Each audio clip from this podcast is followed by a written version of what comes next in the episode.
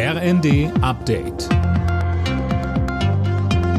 Stündlich neu. Auf den Punkt informiert.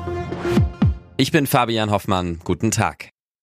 Nach Spekulationen am Wochenende gibt es nun Gewissheit. Bundesverteidigungsministerin Lambrecht tritt von ihrem Amt zurück. Aline Schallhorn, wie begründet die SPD-Politikerin denn ihre Entscheidung? Also sie sagt, die monatelange mediale Fokussierung auf ihre Person hätte eine sachliche Berichterstattung und Diskussion über die Soldatinnen und Soldaten, die Bundeswehr und sicherheitspolitische Weichenstellungen kaum zugelassen. Lambrecht hatte ja immer wieder für Negativschlagzeilen gesorgt, etwa durch Bilder von ihrem Sohn im Bundeswehrhelikopter. Ihre Nachfolge bleibt vorerst offen. Heute wird es dazu noch keine Entscheidung geben, heißt es aus Regierungskreisen. Gut eine Woche nach der Festnahme von zwei terrorverdächtigen Männern in Castrop-Rauxel haben Ermittler weitere Beweismittel gefunden. Laut ARD handelt es sich um Substanzen, die zur Herstellung von Giftstoffen gebraucht werden. Die beiden Iraner sollen einen Anschlag an Silvester geplant haben.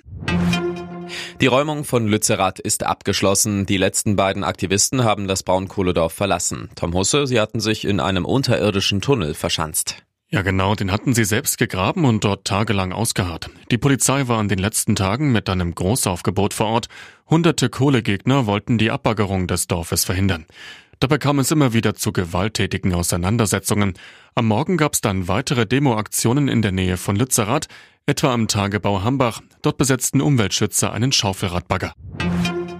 Im schweizerischen Davos treffen sich ab heute wieder hunderte Politiker und Firmenchefs zum Weltwirtschaftsforum. Diskutiert wird unter dem Eindruck des Ukraine-Kriegs, der Klimakrise und des schwächelnden Welthandels, meist hinter verschlossenen Türen, was Gegner des Forums immer wieder kritisieren. Die Filmwelt trauert um Gina Lollobrigida. Die italienische Schauspielikone ist im Alter von 95 Jahren gestorben. Ihre größten Erfolge feierte sie vor allem in den 1950er Jahren mit Hauptrollen in Klassikern wie Der Glöckner von Notre Dame. Alle Nachrichten auf rnd.de